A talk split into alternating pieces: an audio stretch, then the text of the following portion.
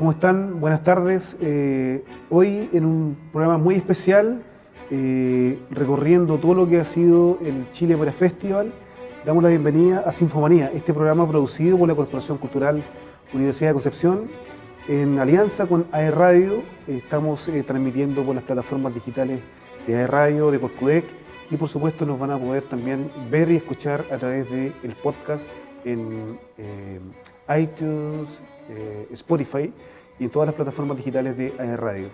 Hoy, como les decía, eh, estamos junto a un gran invitado, Lorenzo Tazzieri, maestro italiano. Bienvenido a Sinfomanía. Gracias, gracias. Eh, hoy vamos a conversar con Lorenzo de todo lo que se ha estado viendo por estos días en torno al Chile Opera Festival, el CHOF 2021, que ha dedicado durante todo un mes a la lírica, y eh, vamos a partir conversando eh, con Lorenzo del inicio de esta alianza, Lorenzo, que partió por allá por el 2019 en marco de Madame Butterfly. Sí, claro, fue mi primera vez acá en Concepción en el 2019 haciendo Butterfly, esta ópera enorme, ¿no? increíble de, de Puccini. Y fue una gran experiencia para mí porque, bueno, eh, tuve el placer de, conocer la orquesta, de conocer eh, toda Corcudec, el coro, los cantantes, claro, la, dirección.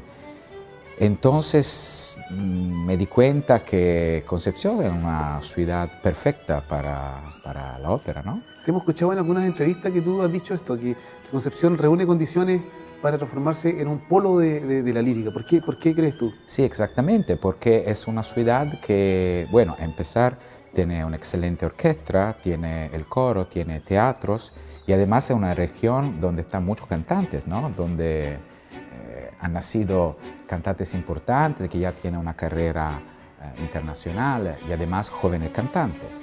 Entonces, creo, y no, no, no, no había en Concepción una, una temporada eh, grande de ópera, ¿no? Estaba las producciones de, de Corcudec que hacían uno, dos, tres títulos cada año.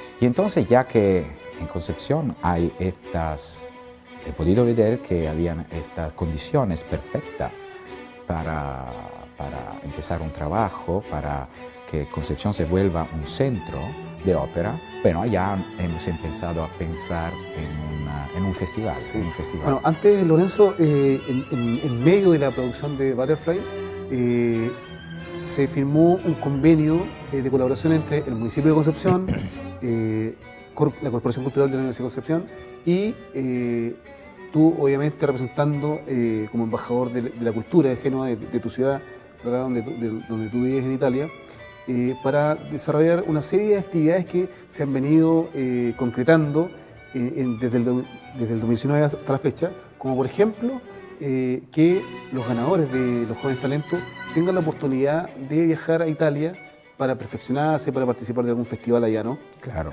claro. Eso fue el primer punto, ¿no? Donde todo empezó, digamos, ya conversando con el gerente, con don Mario Cabrera, hemos pensado de realizar este convenio, ¿no? De crear actividades en conexión con uh, Concepción y Génova. En Génova yo dirijo un festival que se llama Gen International Music Youth Festival, que es un festival de la municipalidad de Génova y entonces la primera idea fue la de crear un convenio, un convenio entre, claro, entre el festival y la Corcudec y además con la, digamos, con la supervisión de, las dos municipalidades. Y este convenio, bueno, eh, se, se, desarrolló, ¿no? Mano a mano y tiene muchas cosas importantes como la que tú decías antes, o sea, eh, la de dar oportunidades a los jóvenes de, de Génova, a los jóvenes artistas de, de, Concepción, de ir a otro país. Eso es fundamental porque lo que quiere lograr este convenio es sobre todo la, es el objetivo de crecer con, con la ópera, con la música sobre todo con una mirada internacional. Eso es muy importante para todos los músicos, para todas las organizaciones. ¿no? Nosotros con, como Festival en Génova tenemos convenio con 13 distintos países, con 13 ciudades en el mundo y creo que eso sea un punto, sobre todo en este momento histórico, fundamental para que se unan las fuerzas y, se pueda hacer eh, cultura con uh, unión internacional. En, medio de la pandemia se desarrolló un encuentro online, ¿verdad? claro. Donde estaban eh, parte de estos 13 países. Bueno, Corcovec fue parte de, este encuentro también, eh, un encuentro a través de las plataformas digitales. Claro. y, que, y que también dio cuenta de que Chile es parte ya de este circuito, ¿no? de, de estos 13 países, ¿no? Sí, por supuesto. Chile Concepción, Corcudec son uno de los partners, uno de los partners fundamentales con los cuales tenemos más actividad. Y, claro, y ya siendo en esta red, es como si estuvieran cooperando con todos los países, ¿no? Esa es la ventaja, según yo, de hacer este, este tipo de red, ¿no? Cada país puede tener oportunidades no solo con Italia, no solo con Chile, sino con todos los países. Y eso, claro, crea una, una proyección mucho más amplia y, claro, y, crea oportunidades, crea eh, cooperación artística, cooperación económica, que es también eh, fundamental para que se desarrolle la, cultura y la producción artística. Tú, tú, que has tenido la oportunidad de conversar con, con eh, quizás tus jefes ¿no? en la Municipalidad de Génova, ¿no? el alcalde, la, la, imagino la encargada de cultura, ¿no? Sí. Eh, ¿cómo, ¿cómo, ven eh, esta relación con el, como el último país del mundo, que ya hasta que se cae del globo, no, y, que tú, y, que tú, hagas una travesía como Colón de pronto a Chile y, que, y que, y que vean ellos que en Chile, en Concepción particularmente, se esté haciendo ópera? No, ¿Cómo, lo ven? Primero, el primer punto que hay que decir es que hay mucha gente, italianos, que vienen de mi región Ah. En Chile hay eh, una, una, asociación que se llama Asociación Ligures de Chile, ¿no? Y son todos, eh, son todos habitantes que llegan de, de, mi región, que tiene como ciudad, como capoluogo, ¿no? Como capital, Génova. Y nosotros, claro, tenemos nuestra asesora a la cultura que se llama Bárbara Grosso, que, bueno, está justo esperando la delegación chilena, entonces, eh, entonces lo, lo conoce todo y está muy contenta de esta relación con, uh, con, con, Chile, con América Latina. Es verdad que hay un, un océano ¿no? en el medio, pero digamos que son culturas parecidas uh, y además que hay una, una importante presencia de, de, ligures, de genoveses también aquí. Entonces digamos que la, son las dos ciudades de, de puerto y entonces hay ya una conexión Uh, entre, ya, sí, ya, una conexión importante y, y, eso seguramente ayuda para que la cultura sea un, un primer apripista, se dice en, en, en italiano, eh, que sirva para empezar una relación aún mayor. Claro. Y cabe eh, eh, mencionar que eh, los dos ganadores de los concursos de Joven Talento no han podido dejar aún por, problemas de la pandemia, claro. pero se, se, espera prontamente en, en, lo, en quizás en el primer trimestre claro. del 2022, ¿no? Eh, que puedan viajar, que son eh, dos jóvenes que ganaron eh, los dos últimos certámenes eh, de, de, instrumento. Claro. Hoy día estamos en medio de un, un mes de actividades, ya lo mencionamos al principio, donde se han desarrollado actividades en torno a la lírica. Mm. ¿Cuál es tu impresión de, de todo esto que tú, tú has vivido durante, durante este mes, donde hemos desarrollado actividades como masterclass, se han hecho galas líricas, se han eh, exhibido óperas online a través de las plataformas digitales, una, una serie de, de, actividades. ¿Esto se estila en otros países? ¿Va a ser un mes de actividades? Eso, eso es lo que yo personalmente eh, pienso que se tenga que hacer, es un perfecto balance para hacer un, un festival lírico. Eh, en el mundo, claro, hay varios festivales líricos, hay temporadas de ópera, etcétera, etcétera. Pero esa forma de hacer un festival, además que es el primer festival donde se han hecho varias, varias actividades, todo tiene como, como eh, punto focal la lírica, pero hemos tenido gala, o sea, un concierto eh, donde, estaba, donde hemos tocado música de, de, de Verdi, de Puccini, ¿no? con dos cantantes importantes chilenos y una invitada italiana. Después hemos tenido el concurso, después masterclass, después eh, vendrá la, la conferencia y después finalmente la ópera. Ecco, creo que eso y también la ópera online de, Sí, de, de- de Faría, de la, de la ópera chilena. Es como un mes donde eh, el público ha podido ver varias, to- todo lo que es lírica, ¿no? todo lo que es lírica, italiana, chilena, online, presencial, gala, conciertos, concursos, formación, o sea, hay todo en un mes. Eh, Eso creo que sea realmente lo que en mi, en mi idea de festival se tenga que hacer, ¿no? Para decir, para hacer un festival nuevo y un festival que eh, sea perfecto para ese momento histórico y no acordámonos la proyección internacional. Claro que sí. Eso es fundamental. Yo lo quiero repetir mucho porque también en mi país a veces eh, la, la actividad cultural se encierra, ¿no?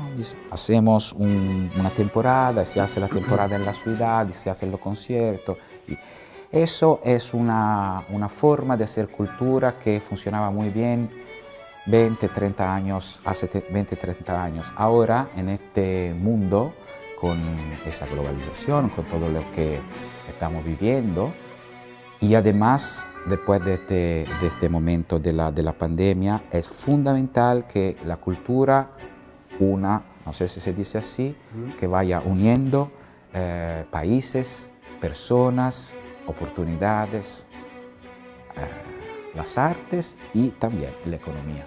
Reuniendo a tutti. Sì, unendoci insieme. Eh, Lorenzo, desglosemos algunas de las, de las actividades que se han desarrollado este día. Tú lo mencionabas, estuvimos, partimos este Chile Opera Festival con una, una gran gala lírica, con dos exponentes de la lírica que han triunfado en Europa, Claro. eh, en Italia pr- principalmente, en España, como es Morín Marambio, una, destacada soprano nacional, y como es Gonzalo.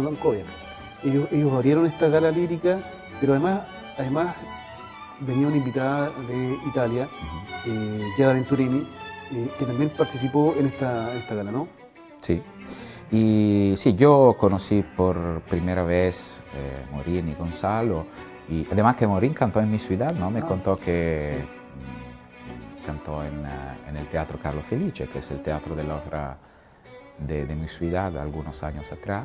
Y, y bueno, y tuve el placer de, de- de trabajar con dos voces excelentes de, de Chile, dos voces perfectas para el repertorio que hemos eh, tocado y además una joven italiana, ¿no? Giada Venturini, que es la ganadora de un concurso que hemos hecho con, con Genoa International Music Youth Festival.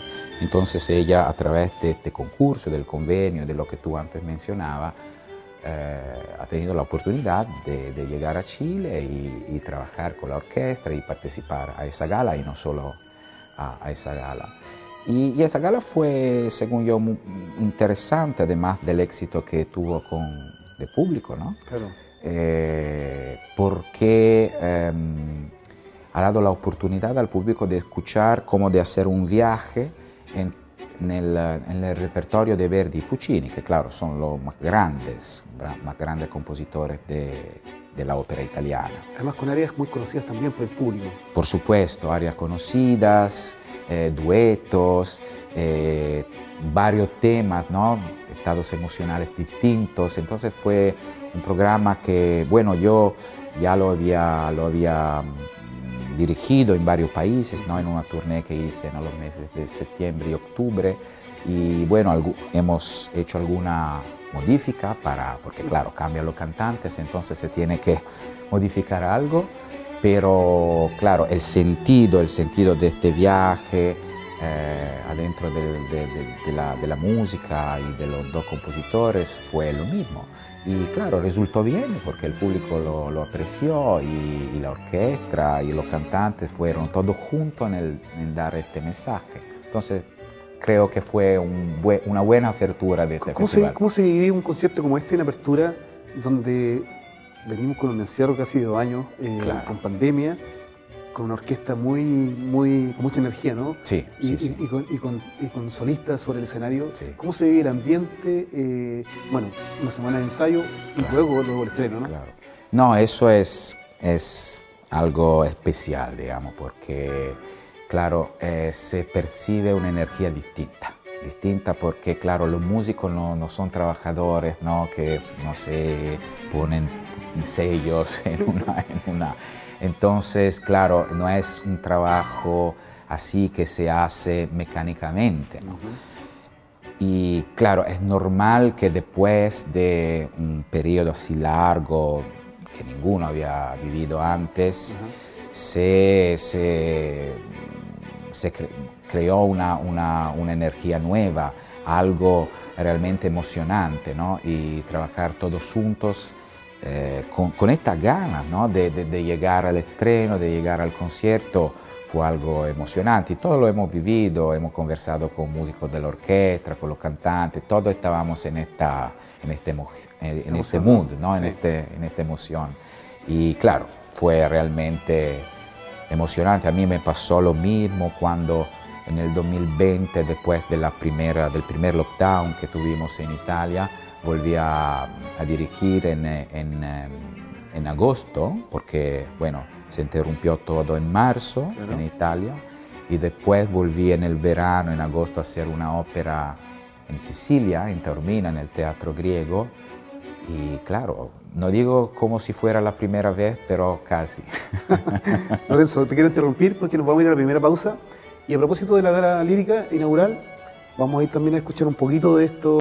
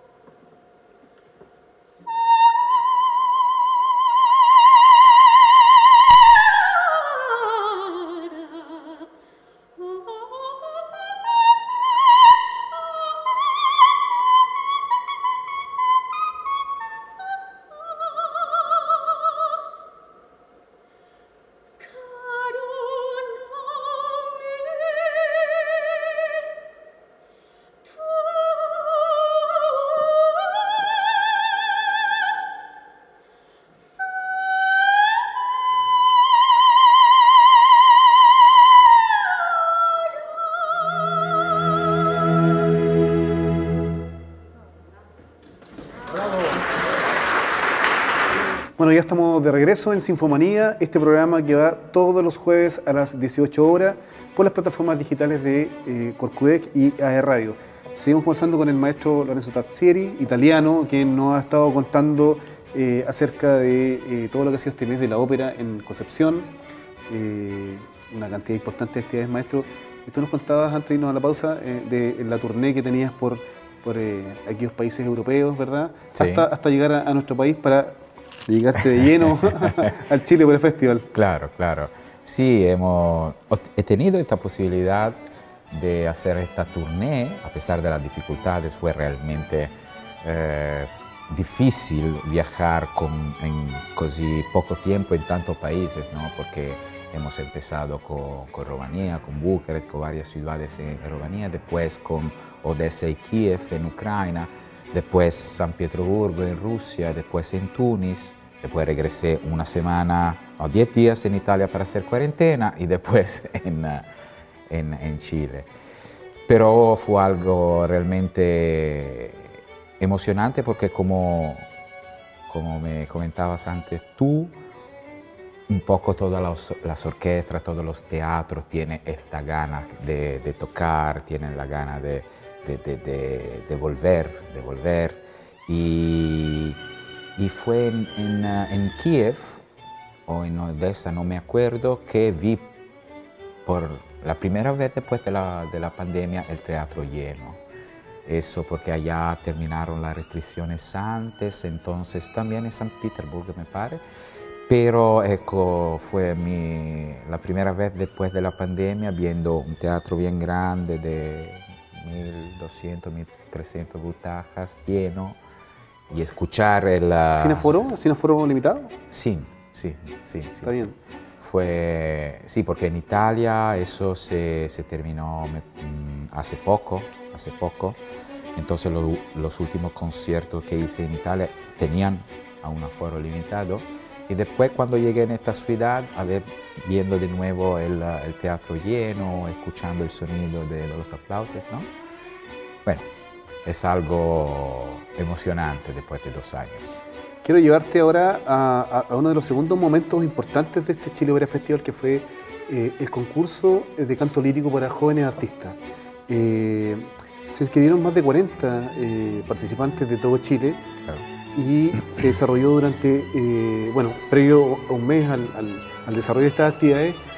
Y ustedes como, como parte del jurado, bueno, tú también eres parte del jurado, eh, empezaron a pasarse las etapas hasta llegar a una gran final uh -huh. eh, donde participaron tres, perdón, cinco, cinco, grandes, cinco. cinco grandes solistas, jóvenes, muy jóvenes, y que termina siendo la ganadora Camila Guyana, uh -huh. una, una conocida eh, muy, muy, querida también por, por, por Corcudec, por la orquesta, porque tiene una tradición familiar, su abuelo claro. fue violista de la sí, orquesta, contaron, sí. sí. que, que falleció muy, hace muy poco, su, su, madre es violista y eh, su padre es cornista también de la orquesta, entonces hay una tradición familiar allí también eh, que, se, que, que, también se valora, se aprecia esta tradición familiar. Me imagino que también en Italia ocurre un poco lo mismo, ¿no? Las tradiciones familiares en, en torno a la música, ¿no? Eh, sí, claro, claro. Hay, hay, claro, hay hijos de músicos, hay familias ¿no? claro. que, que, viven, que viven de, de, música, pero yo creo que este concurso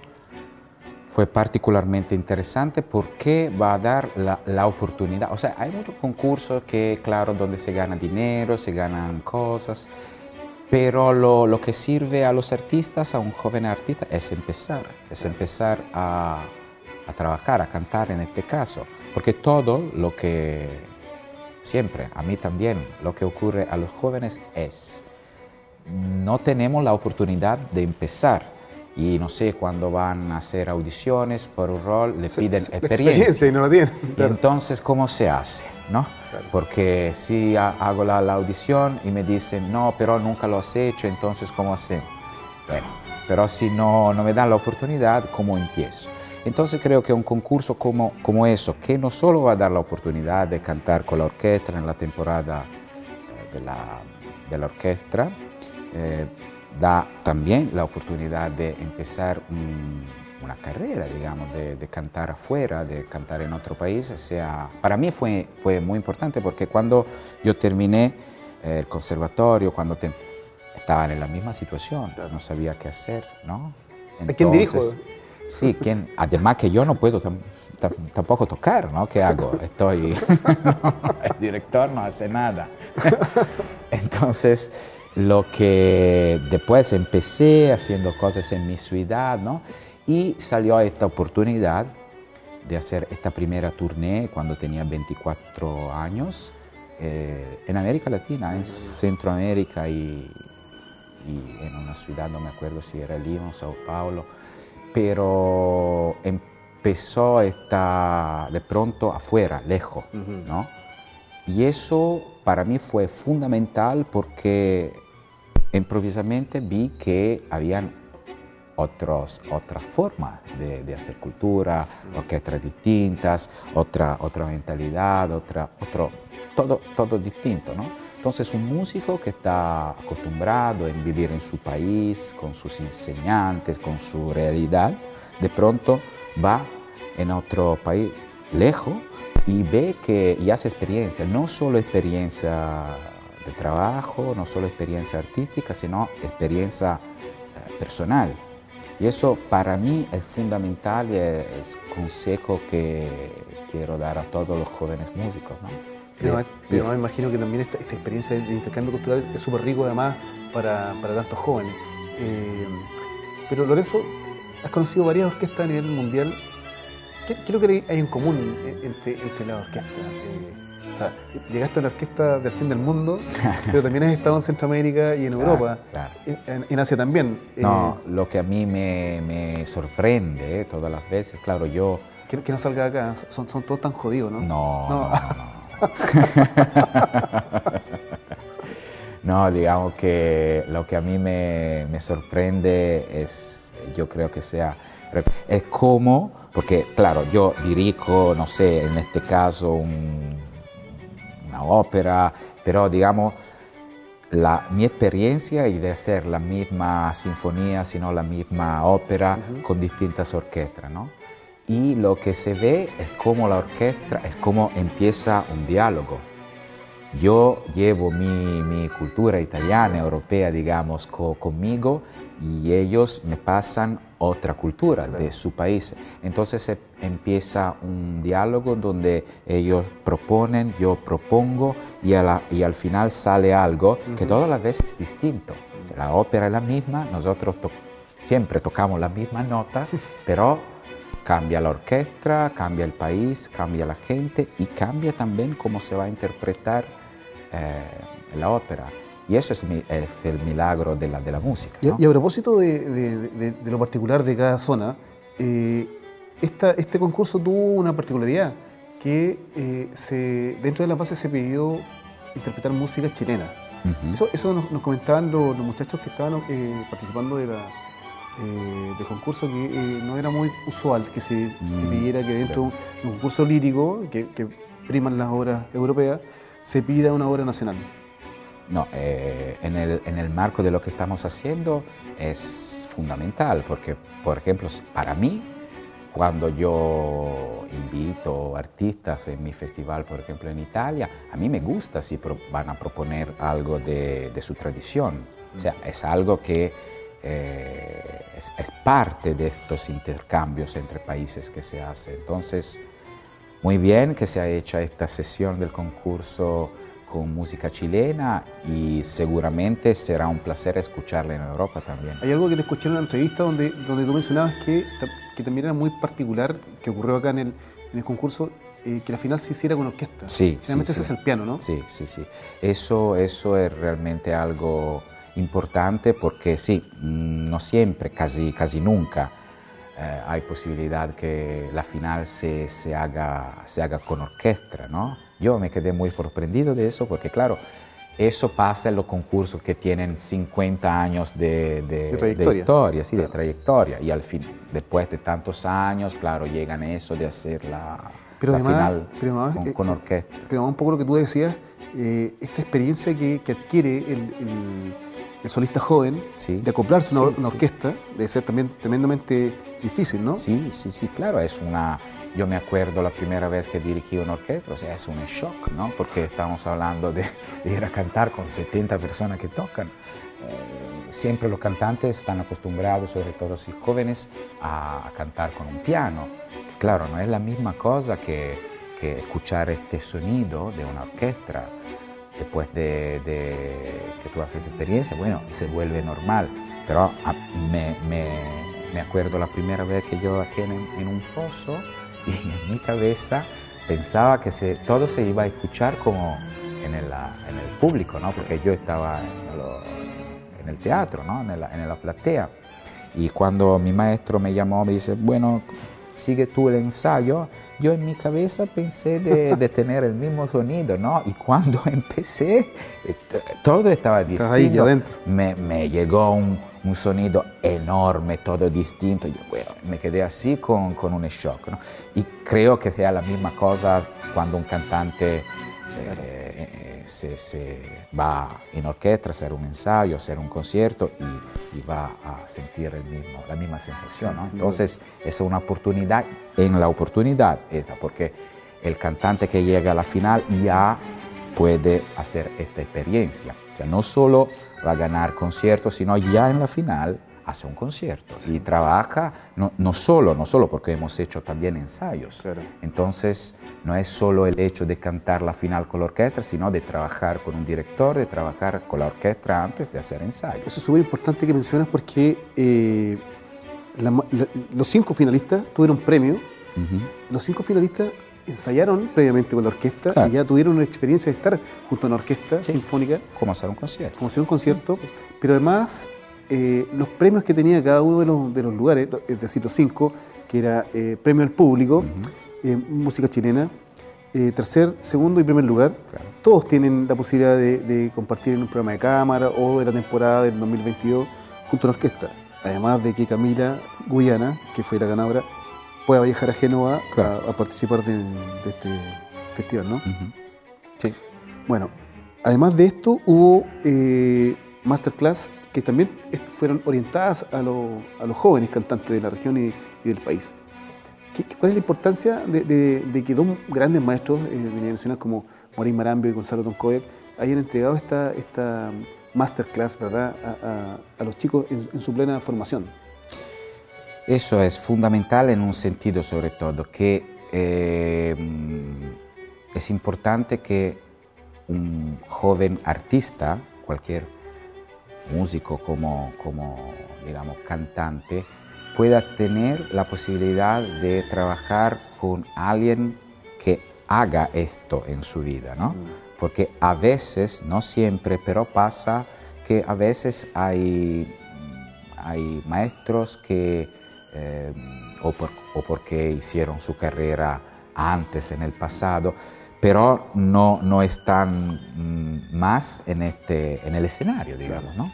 Y la posibilidad que se escuche, se escuche, ¿no? Pu- Pueden escuchar los maestros cantando en un concierto y después recibir consejos desde ellos, creo que sea muy importante porque también el, eh, el joven cantante los escucha, escucha lo que pasa en el escenario con ellos, porque en la gala cantaron, Sí, claro. y después de unos días puedes tenerlo allá en una... Sí, en una- feedback con- Sí, eso es una gran oportunidad.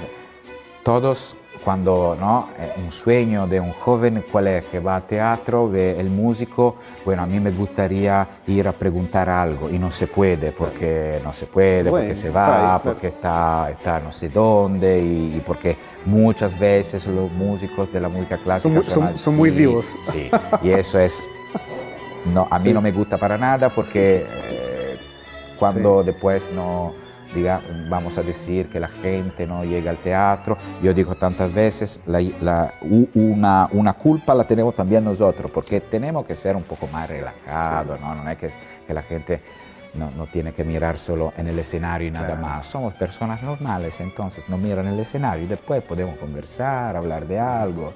Eso es importante. Y para volver al tema, eh, creo que esta masterclass que han gentilmente ofrecido estos dos cantantes tenga esta oportunidad más, además de los consejos técnicos y artísticos que han podido ofrecer a los, a los jóvenes cantantes. Sin duda, y, además eh, dentro de la parrilla de actividades que, tuvo este, este Chile Opera Festival, eh, para los que están siempre online, claro. también hubo ópera y ópera nacional eh, eh, por un compositor nacional que es eh, Miguel Faría, un muy joven compositor. Ya tuvimos la oportunidad de estar junto a él, que además fue parte del jurado, y se emitieron tres obras de él, que fue La compuerta número 12, basada en el libro de Subterra, de Baldomero Lillo, de la zona del carbón. además, en Renca, París y Liendres, que es un, título que él estrenó hace un tiempo, y finalizamos con El Cristo del que son eh, tres de las óperas que él ha tenido registradas para eh, formato online. Así que también, eh, si las quieren revisar, a quien no, no, la ha visto, están en las plataformas digitales de Corcudec, que también las pueden revisar y, ver nuevamente si, si la quiere ver. por otra parte, Lorenzo, una de las últimas actividades que también se va a desarrollar, que se está desarrollando, son unas conferencias con un destacado musicólogo, ¿no? Eh, Alberto Macri. Cuéntanos un poco en, qué consiste eh, este, este, trabajo que él está realizando acá. Ese trabajo mm, sirve sobre todo para, para que la, gente pueda eh, entrar un poco más en la, en la ópera, ¿no? antes de verla, que pueda conocerla un poco más. ¿no? entonces yo creo que mm, el hecho que un musicólogo pueda hablar, pueda contar también historias. O sea, no van a ser conferencias de como si fuera un profesor que explica la historia de la ópera y todo eso. Pocas cosas, pero atrás de una ópera, atrás de una ópera como Rigoletto, como hay una historia, hay una experiencia del compositor, hay también mucha gente que trabajó, el libretista, el, el, claro, el compositor, después del editor todo lo que consiste. Y, no se sabe mucho de estas cosas, ¿no? Que son las cosas interesantes según, según yo, saber lo que, cómo, cómo Verdi ha pensado, por ejemplo, una ópera como Rigoletto, saber si eh, chocó muchas veces con el libretista porque no estaba de acuerdo en lo que él escribía, entonces iba a, cambiar las letras, ¿no? Y después el, el, libretista decía, no, entonces me voy, no lo hago más. Estas cosas, ¿no? Que pasaban como pasan hoy, son historias que también se viven hoy, ¿no? Entonces, el sentido de hacer estas conferencias es este, eh, de mm, comunicar, de hacer un, diálogo ¿no? con, ah, con el público previo a la presentación para que la gente cuando pueda venir a ver la ópera y acordarse de estas cosas y buscarla en el espectáculo, buscarla en la música, buscarla en lo que, lo que escucha. Sin duda que hay un mundo detrás de, del montaje de una ópera determinada.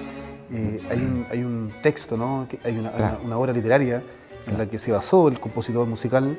Hay un libretista detrás también de ahí, hasta, hasta lograr eh, juntar todo aquello, la historia, el libreto, la música, hay, hay, una, digamos, la gestación, no sé si se dice así, es, es, muy larga porque el compositor a veces se interesa ¿no? de, una, de, una, de una historia, de una ópera literaria y después elige un tema.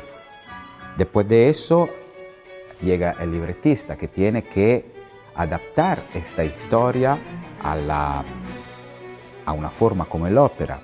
Y después vuelve el, el, compositor que empieza a leerla y dice, no, porque yo aquí no sé, quiero hacer la aria, aquí el dúo. Entonces empieza un trabajo previo que, sobre el libreto, antes que se escriba una, la primera nota. Y cuando, según el compositor y el libretista, más o menos está listo el libreto, entonces el compositor empieza a unir las letras con, con, la música. Y escribe y empieza todo el proceso. Sin duda que va a ser un tema que vamos a conversar en detalle a la vuelta de esta segunda pausa musical. Vamos a hablar acerca de todos los detalles de Recoleto para que la gente quede absolutamente empapada de esta historia, del libreto, de cómo se gestó esta historia literaria. Pero vamos a ir a una pausa musical eh, con, con, una de las áreas que se interpretaron en la gala lírica. eh, ¿Qué te parece si vamos con el brindis? ¿no? Sí, ¿por qué no? Bueno, este, este, lo cantó eh, Gonzalo Toncovia. Sí, Morino Arambio y también hemos hecho un brindis Sí, en tres. En tres. Fue una innovación, ¿no? Sí, sí, sí, es algo, digamos, final. Final, claro. Eso fue el, fue el- fue el- justamente el Sí, beat, sí, claro. el final, el final Sí. que se bueno, hace. se vamos con esa parte. ¿sí? Claro. Bueno, vamos y volvemos en esta eh, segunda parte de Sinfomanía eh, con la hora del el brindis y ya seguimos conversando con Lorenzo Tazzini.